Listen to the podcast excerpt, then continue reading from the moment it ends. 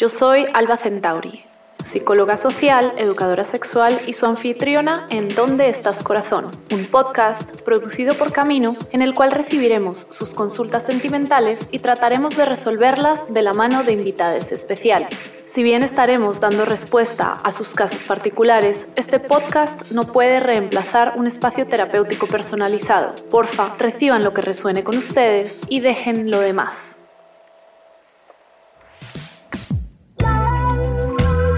Hola a todas, todos y todes.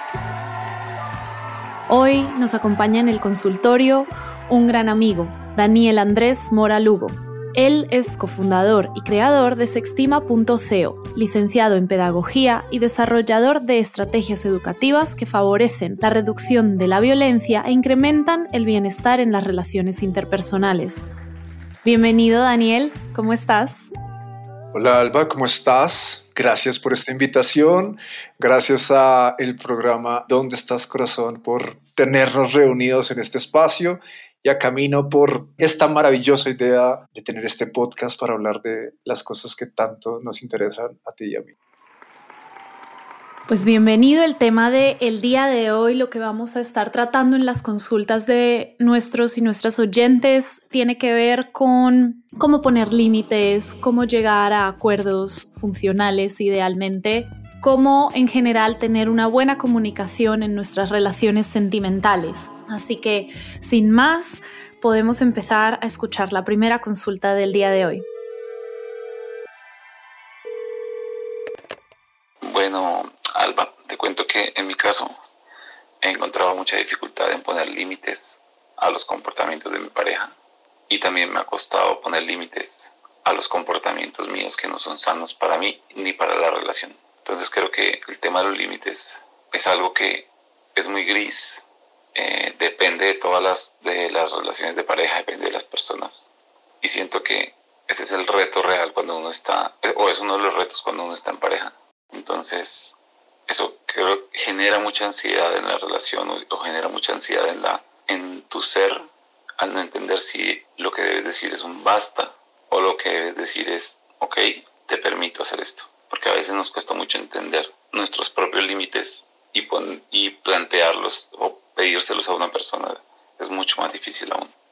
Entonces mi pregunta es, ¿cómo debemos nutrirnos o qué proceso debemos seguir para entender cuáles son nuestros límites y cuáles son los límites de la pareja? Me gustaría empezar yo para hacer un poco una clarificación de algunos términos. Respecto a esta última pregunta, creo que cómo podemos averiguar los límites de nuestra pareja, ¿no? Empezando desde el final hacia atrás, pues hay que preguntar, ¿no? Creo que es importante la pregunta como herramienta principal para yo saber con qué cosas no está cómodo, cómoda, como de la persona con la que me estoy relacionando, sea mi pareja, mi mamá o una amistad. Entonces, pues creo que cuando hablamos de los límites en el terreno de las relaciones, para mí es importante distinguir entre que los límites son algo que se refiere a mi persona, son las cosas que yo no quiero, que yo no puedo, que yo no permito, que yo no tolero en mi espacio inmediato y reglas ya sería lo que tiene que ver con límites al comportamiento de otras personas, es decir, cuando nos estamos relacionando, idealmente yo voy a tener claro qué cosas no quiero tener en mi entorno o no quiero vivir en un vínculo, pero no voy a ponerle límites a lo que la otra persona puede ser o puede hacer yo no tengo realmente que permitir ser o no ser a, nadie, yo lo que puedo es elegir si estar y vincularme con alguien que es como es. Puedo elegir que no sea como es cerca mío, de alguna manera yéndome yo. Y hay una cosa que dices que me gusta mucho y complementando eso que estás diciendo, Alba, es el tema de las reglas. Sí se pueden poner reglas de juego, sí se pueden marcar los indicadores, que van a partir justo de esto que nos está preguntando el oyente, entre negociables y no negociables.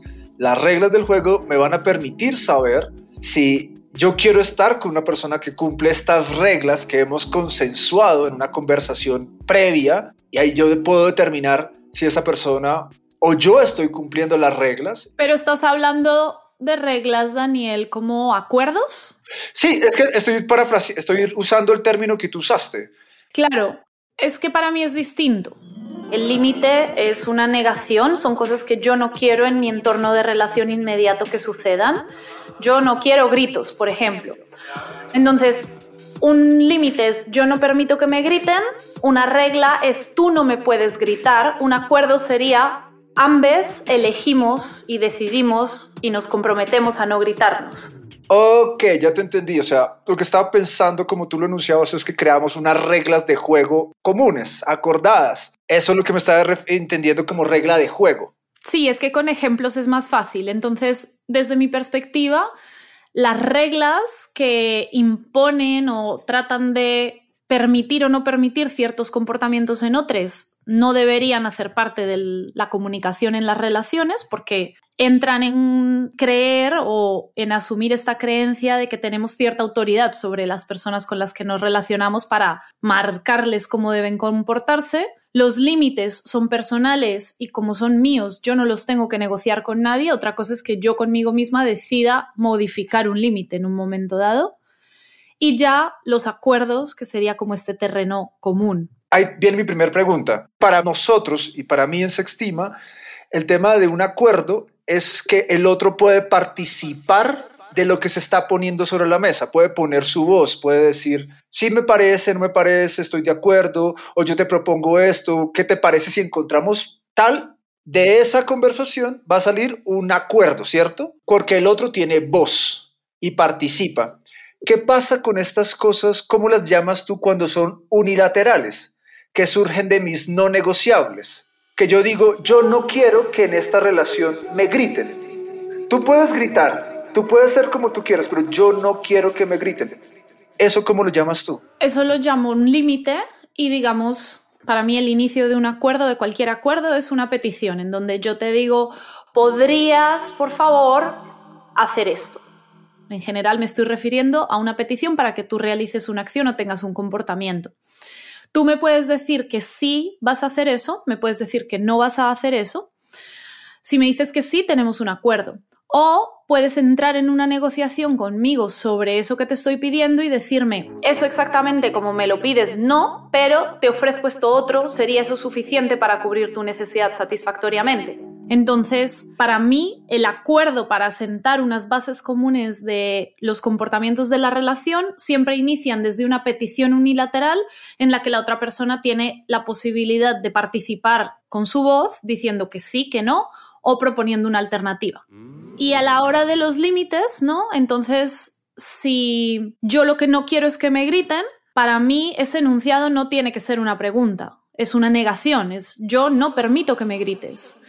Y si la otra persona, después de escuchar mi límite, me sigue gritando, entonces yo veré qué consecuencias tiene, que puede significar que cuelgo el teléfono, que termino la conversación y me voy de la habitación o incluso que dejo la relación. Ok, tú denuncias que no quieres que te griten. ¿Yo qué tengo que hacer si escucho eso?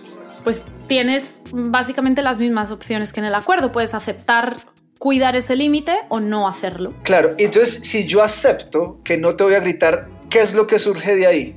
Entiendo tu pregunta. Podemos acercarnos a tener claros los límites de la otra persona desde un lugar de pregunta también. Mira, a mí no me gusta que me griten, tú podrías no gritarme o comprometerte a no gritarme y si la otra persona dice que sí, tenemos un acuerdo. Ah, ok, listo. Entonces tú llamas a esos acuerdos. Perfecto. Puedo agregarle una variación porque para mí tanto lo que salga de un negociable o uno negociable se llama, nosotros lo llamamos compromiso. O sea, cuando el otro dice, yo acepto eso. Sí, acuerdos o compromisos para mí es prácticamente sinónimo. Listo, perfecto. Mira que esto que hicimos me parece esencial para la comunicación también en cualquier relación. Venga, tengamos claridad sobre qué significa esto para nosotros porque es que si no, eso nos va a dificultar comunicarnos y entendernos. Y, y, creo que esto es un gran ejemplo también para el oyente y los oyentes que nos están escuchando. Pregunta para ti qué es qué. Pregunta qué es qué son los límites de la otra persona, pregunta qué entiende como un límite. Exacto. Y yo quisiera agregar a esto que creo que tiene hay un conflicto entre lo que él necesita con base a autoconocimiento versus el miedo que tiene de que si enuncia sus límites, le está quitando la libertad al otro. No sé si sentiste esto igual que yo. Sí, total. Hay, hay una pregunta subyacente a toda la consulta de hasta qué punto yo tengo que negociar mis propios límites o cederlos para permitir a la otra hacer. ser. Y yo creo que la, volvemos a eso, yo creo que la otra persona tiene derecho a ser, pero si se establecen unos compromisos o unos acuerdos de juego, que es diferente a que yo pueda solicitar lo que quiero, pueda informarte lo que necesito y ya en tu soberanía y en tu autonomía, tú decides otro si quieres esto que estoy poniendo sobre la mesa, si no lo quieres o lo quieres negociar. A mí me parece interesante aquí porque cuando hablamos de acuerdos, lo que encuentro yo muchas veces es que las personas en sus relaciones hacen acuerdos en las que se comprometen como nos vamos a cuidar, o bueno, aparte del problema de que sea tan genérico, pero acuerdos en los que asumen que ambas personas tienen que estar realizando de forma igual la misma acción, cuando en realidad para que un acuerdo funcione, tiene que estar muy claro a qué se está comprometiendo a hacer cada persona. Y no va a ser lo mismo. Siento que lo que estamos poniendo sobre la mesa es una estructura mucho más madura en el término de relaciones.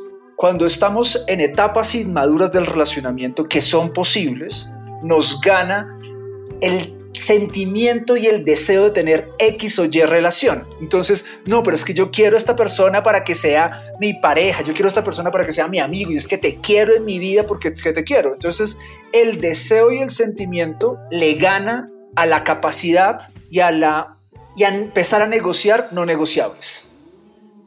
Quiero subrayar eso, empezar a negociar cosas que no serían de entrada negociables. Ahí se arma el lío.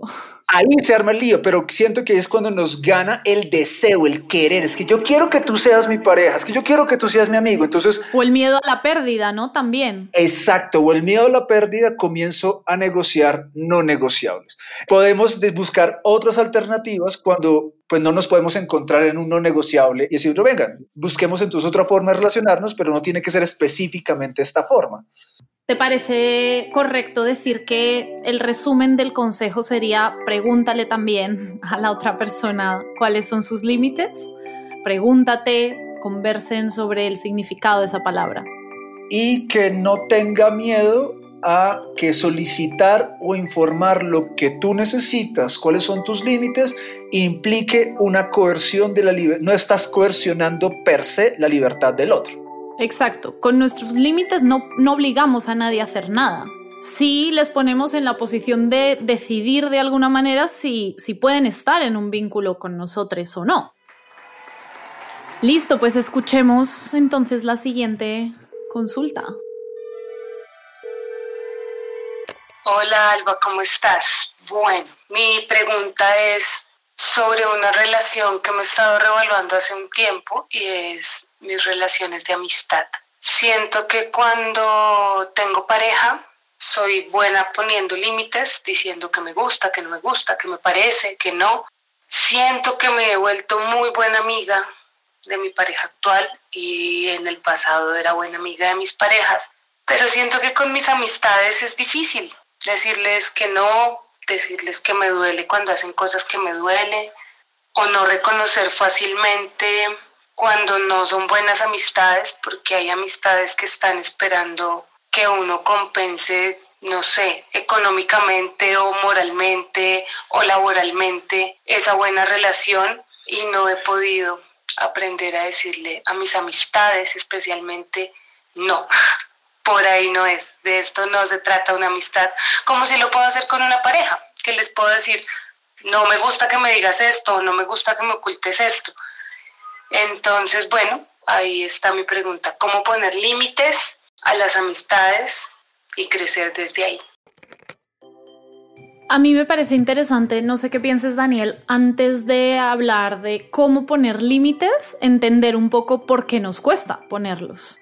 Hemos hablado de cuando el deseo de tener una relación está muy enfocado en una única persona, que creo que tiene que ver con que veo a esa persona como la única fuente posible para cubrir mi necesidad o mis necesidades sociales en esos momentos y pierdo de vista que hay otras formas y otros vínculos en los que puedo cubrir esa necesidad. El miedo a la pérdida y entonces no pongo el límite porque creo que va a haber un castigo de abandono o de rechazo por el otro lado al yo marcar ese límite a mi territorio. Y también otra razón por la que creo que nos cuesta mucho poner límites son un poco los mandatos sociales de cómo debemos comportarnos en las relaciones. Esta obligación del sacrificio, pero también esto de que en la familia no se pueden poner límites porque la familia es la familia y es lo más importante. ¿Se te ocurren algunas otras cosas por las que nos cuesta o que hagan difícil esto de poner límites? Sí, creo que la priorización de la lealtad hacia uno mismo también es un factor importante en el momento de poner límites. Eh, eso tiene que ver con estructuras de autoconocimiento, con estructuras de autoestima, con estructuras de religación hacia uno mismo, pero esta lealtad también debe ser moderada, porque es que también el exceso de lealtad a uno mismo hace que yo pierda relaciones o no me pueda relacionar con otros, porque entonces hay una tergiversación en esta estructura de lealtad a mí mismo en que yo no puedo ceder. Y las relaciones muchas veces para poder intercambiar recursos necesito ceder en algunos lugares. Y ahí aparece el siguiente punto. Diferenciar entre lo que me incomoda versus lo que me lastima.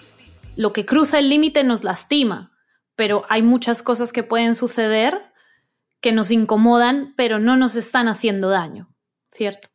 Es que hay cosas que son incómodas en las relaciones.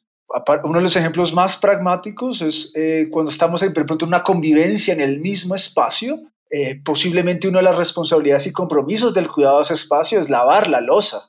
A nadie le gusta limpiar un baño. Quizás a nadie le gusta limpiar un baño, no es cómodo lavar un baño, pero es importante hacerlo, no me daña lavar la losa. ¿Me incomoda? Sí, pero no me daña. Ah, en el momento en que me empiece a dañar porque afecta a otras áreas de mi vida y me empieza a lastimar profundamente, pues es algo que diré, ven, encontremos una forma de que esto incómodo no me dañe. Pero en general a mí esto me incomoda, pero no me daña. Entonces, por eso sé que tengo que hacerlo. Es mi deber hacerlo para el cuidado de la relación, del espacio y de la persona con la que convivo. Ya tocando el tema puntual de la consultante, es este acuerdo social de que los amigos son para siempre, versus la idea que uno tiene de que las relaciones de pareja sí se pueden terminar. Exacto, a eso me refería con que siempre hay algunos mandatos en la familia, por ejemplo, que nos dificultan más todavía poner estos límites. Y que en las parejas uno sí puede exigir. No, en los amigos no se puede terminar las relaciones y no se puede exigir. Y eso creo que es un comando social que dificulta poner límites. Es que nos falta mucho desromantizar todavía la amistad. Ya es toda esta tecnología sobre el relacionamiento interpersonal en torno a cómo plantear límites, cómo llegar a acuerdos o compromisos, está adentrándose pues muy de lleno en el mundo de las relaciones eróticas de pareja, pero falta que conquiste todavía estos otros territorios que siguen cubiertos de un halo de la magia es que salgan las cosas de la forma más orgánica posible. Para mí un ejemplo claro es que todas estas propuestas de comunicación sentimental funcional las aplico a mi relación con mi mamá y han sido súper efectivas. Pero es como que hemos empezado a ver un discurso sobre la posibilidad de tener este tipo de diálogos en la pareja y todavía nos parecería raro tener que acercarnos a una amistad, a hacer una petición concreta para nuestra necesidad o a recordar o a nombrar un límite. Totalmente. Creo que los amigos son relaciones que también se pueden terminar y son relaciones donde uno puede solicitar e informar su límite para generar unos compromisos que sean cuidadosos conmigo, con el otro y con la relación. Y ahí también le añadiría, porque me siento identificado con la consultante, yo no tengo familia de sangre en el lugar donde habito. Mi familia de sangre está en otras regiones, en otros países y por lo tanto para mí las relaciones de amistad adquieren un nuevo nivel de importancia. O sea, mis amigos se empiezan a volver mi familia, entonces eso les da un valor mucho más importante y la entiendo relacionándome desde mi experiencia personal que oh, perder a un amigo se siente mucho más doloroso porque pues claro, porque es que mi amigo se acerca mucho más por la distancia que yo tengo con mi familia de sangre posiblemente. Entonces perder un amigo a mí me duele muchísimo y por eso cuando les voy a poner límites, aún conociendo estas tecnologías que tú y yo trabajamos, tengo que respirarlo dos o tres veces porque existe el riesgo de perderlo. Gracias por compartir eso porque creo que también es importante siempre recordar que aunque tengamos un estudio y un conocimiento sobre todas estas herramientas, en la práctica es difícil para todos, incluidos Daniel y yo misma. Pasemos a la siguiente consulta. Ella y yo iniciamos la relación a como estábamos acostumbrados a iniciar cualquier relación. Un coqueteo muy lindo, un par de salidas y poco a poco ir creando esa intimidad y complicidad, pero sin establecer acuerdos verbalmente. Creo que el asunto es que ella y yo sentíamos que las cosas eran tan claras que no necesitábamos establecer esos acuerdos explícitamente. Sin embargo, teníamos visiones diferentes de la relación y no nos dimos cuenta hasta tiempo después. El asunto es que ella quería una relación abierta y yo una relación monógama tradicional. Tuvimos una relación súper intensa y linda durante seis meses, hasta que ella me contó que se había metido con otras personas durante ese tiempo que llevamos juntos. Y claro, para mí eso fue un estrellón contra el mundo muy doloroso. Le dije que eso se sentía como una traición y le dije que ese tipo de relación abierta no era para mí, que si íbamos a estar juntos era en una relación cerrada, a lo cual le dejé la lección de si quería continuar conmigo en esas condiciones o no. Y ella accedió sin mayor problema. Así que continuamos la relación, pero las cosas se deterioraron hasta que ella tomó la decisión de terminarla. Sin embargo, empezamos en unos ires y venires. Nos, nos dejábamos de hablar un par de semanas para luego reencontrarnos y estar juntos de nuevo por otro par de meses, y así reiteradamente. La relación terminó acabándose definitivamente a los tres años, pero siempre me persiguen algunas preguntas.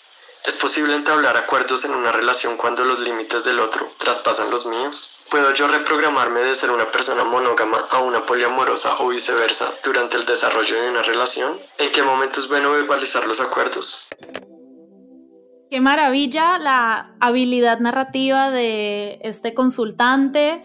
Muchas gracias por haber tomado el tiempo de describir con tanto detalle y claridad la historia de la situación y de la relación sobre la que quisieras consultarnos sabemos que es difícil que quepan en dos minutos todas las experiencias y entonces el trasfondo ayuda mucho también pues a entender un poquito más eh, hacia dónde pueden ir los consejos o, los tiros de lo que sería interesante comentar. Entonces, hay varias preguntas al final. A mí me gustaría que nos enfoquemos, Daniel, si te parece bien, en la primera, que creo que es la que nos va a dar más luces para esta situación y es ¿cómo nos damos cuenta que no hay acuerdo posible? ¿no? O sea, ¿en qué momento tenemos que reconocer que a lo mejor no hay un terreno compartible?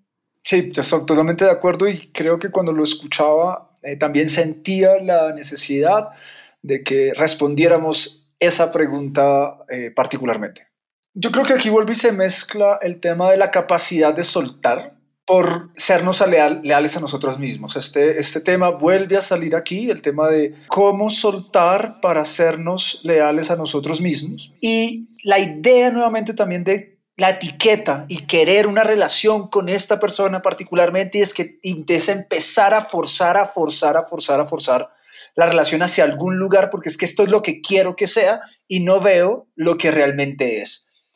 Hay múltiples investigaciones que al menos nos comparten y nosotros nos adherimos a ellas y es que una de las causas de nuestro sufrimiento es la expectativa subjetiva que está altamente alejada de la realidad concreta. Y esta querer forzar la realidad concreta a nuestra expectativa subjetiva hace que suframos demasiado, nosotros y a las personas con las que nos relacionamos. Y es que nosotros sí creemos que se pueden tener relaciones cuando las estructuras de expectativa y valores llegan a ser en algunos puntos, sobre todo en los no negociables, asimétricos. Sí se pueden tener, pero son relaciones temporales y fugaces. O sea, que cuando ajustamos nuestra cabeza, porque podemos ver que tenemos estructuras asimétricas de expectativas y valores diferentes, eso nos permite tener ok, decir, no, esto no nos va a dar para una relación de mediano largo plazo con altos niveles de compromiso y altos niveles de intercambio de intimidad, nos va a costar, pero sí podríamos tener una relación temporal o fugaz con otros tipos de compromiso, así tengamos expectativas y valores diferentes, pero eso no nos quita de poder tener la experiencia en esa temporalidad. No sé, ¿tú qué opinas de esto? Yo hay una frase que repito con mucha frecuencia y es que un buen acuerdo tiene que cubrir nuestras necesidades sin cruzar nuestros límites. Entonces, en esta cultura del sacrificio romántico en la que vivimos, hay mucha tendencia a que para yo darte lo que tú me estás pidiendo, estoy pasando por encima de mi bienestar, estoy cruzando mis límites a un lugar en donde me estoy haciendo daño. Eso no es sostenible, nada más que a un muy corto plazo. O sea, yo solamente voy a poder aguantar, doblarme para caber en lo que tú me estás pidiendo si eso cruza un límite mío por un tiempo muy corto. Y creo que una cosa, una cosa que sucede con bastante frecuencia es que no sabemos muy bien en qué momento o hasta qué punto va a ser sostenible para mí tener una necesidad descubierta. No lo solemos tener muy claro. Eh, creo que igual también aquí hay otro componente importante que para el consultante esta sensación de no lo habíamos conversado, no había un acuerdo claro y esta persona estaba acostándose con, con alguien más. Creo que ahí hay una parte, obviamente, de razón en el sentido de que hay unos acuerdos sociales que son genéricos y que todos conocemos, pero también, pues bueno, si yo quiero tener la claridad de si esta relación es exclusiva o abierta, tengo que preguntar por qué tenemos que asumir que la relación es cerrada por defecto, por qué la carga de avisar o de proponer la apertura es de la persona que quiere una relación abierta, en fin. En general va a ser difícil que si una persona está buscando una relación exclusiva y otra está buscando una relación sin exclusividad, haya un punto de encuentro. O sea, es que los acuerdos, para mí en general, son lugares a los que llegamos porque hay un territorio compartido en el que ambos podemos estar en ese punto de encuentro bien, creo que en esos momentos en los que empezamos a vislumbrar que no hay un lugar de encuentro que sea sostenible para las dos personas al tiempo sin que una o la otra estén cediendo más allá de su bienestar, tendemos a igual quedarnos ahí por mucho tiempo. Tendemos a repetir una y otra vez lo que necesitamos, como tratando de convencer a la otra persona lo importante que es eso para nosotros. Tendemos a insistir en los límites pero sin poner las consecuencias de que estos límites se crucen y eso nos atrapa, o sea, es como una cosa que nos quita un montón de libertad a tanto a mí como a la otra persona independiente de el rol o de la posición de diálogo en el que estemos, porque en lugar de permitirme a mí ir a buscar una relación que sí me pueda cubrir esa necesidad o en la que sí pueda ser honrado ese límite, insistiendo, insistiendo en que tu deber y lo correcto y lo que tienes que hacer si de verdad me quieres es cubrir estas necesidades, nos atrapó a, las dos personas, ¿no? No sé si esto, esto se entiende. No, te entiendo y lo quisiera agregar con algo que cuando hablé en el primer eh, consultante frente a la capacidad de soltar, también dije, no la quería tocar en ese momento, aunque sí la he mencionado, la capacidad de soltar es un privilegio. Porque es que, y voy a usar una frase coloquial, es que el mercado está difícil. Y entonces, claro, como el encontrar personas capacitadas para poder atender nuestras necesidades, que nos escuche, que nos entienda, con la que compartamos al menos ciertas estructuras de valores para poder intercambiar recursos afectivos, eróticos o sexoafectivos, es complicado porque hay mucha deficiencia en el entorno para que las personas puedan dar amor y estén dispuestas a recibir amor. Entonces, cuando medio se aparece esta oportunidad en el entorno o en nuestra vida, esto es como que claramente quedamos atrapados, atrapados y el miedo a soltar es altísimo porque dice, yo suelto esto y si miro afuera en el mercado, esto está difícil, es difícil. Entonces, claramente también la capacidad de soltar va a estar muy enmarcada por el tejido relacional que yo tenga, si tengo más personas para, con las cuales mis necesidades afectivas, sexuales o eróticos sexuales estén satisfechas, pero si construir un tejido nutritivo con sujetos capaces de intercambiar recursos, que están dispuestos a dar y recibir amor, es difícil. Entonces eso también obliga a esto que tú estás diciendo, a empezar a tratar de insistir, a insistir, a insistir, porque ya hay algo que es más eficiente que salir a volver a buscar a alguien con el que tener que empezar a hacer todo este ejercicio nuevamente. Y porque como estamos enseñados a ceder, a veces este insistir funciona aunque haga miserables a las dos personas. Sí, y entonces empieza a volver un tema de supervivencia. Y entiendo lo que, lo que pasa a muchos de los consultantes que hemos tenido hoy, es que empiezan a volverse las relaciones en nuestro sistema social temas de supervivencia. Me quedo con lo que hay, me quedo con alguien que medio pudo. Y eso es porque nos hace falta estos espacios que ustedes están abriendo desde Camino, desde Alba Centauri y desde Dónde estás corazón, que empecemos a tener más herramientas, más capacidades y más conocimientos para estar dispuestos a dar y recibir amor de una forma más responsable. Uf, pues nada más que añadir con esa gran frase final, Daniel. Eh, creo que han quedado por lo menos un buen abrebocas al conjunto de herramientas posibles que encontramos a la hora de tener una comunicación sentimental efectiva y funcional en nuestras relaciones. Quiero agradecer a las personas consultantes que han enviado sus audios para este episodio, a nuestros, nuestras, nuestros oyentes también y por supuesto a ti, Daniel, muchísimas Muchísimas gracias por acompañarnos en este episodio de ¿Dónde estás corazón? Muchísimas gracias y nos vemos en otro espacio. Esto ha sido todo por hoy en este episodio de ¿Dónde estás corazón? Un podcast de consejería romántica para amantes extraviados producido por Camino. Si les gustó este podcast y quieren mantenerse enterados de todas las novedades, les invito a que se suscriban y nos sigan en la cuenta de Instagram arroba donde estás corazón podcast. También desde mi propia cuenta, arroba poliactivismo, estaré compartiendo siempre los nuevos capítulos que vayamos grabando. Nos escuchamos en la próxima.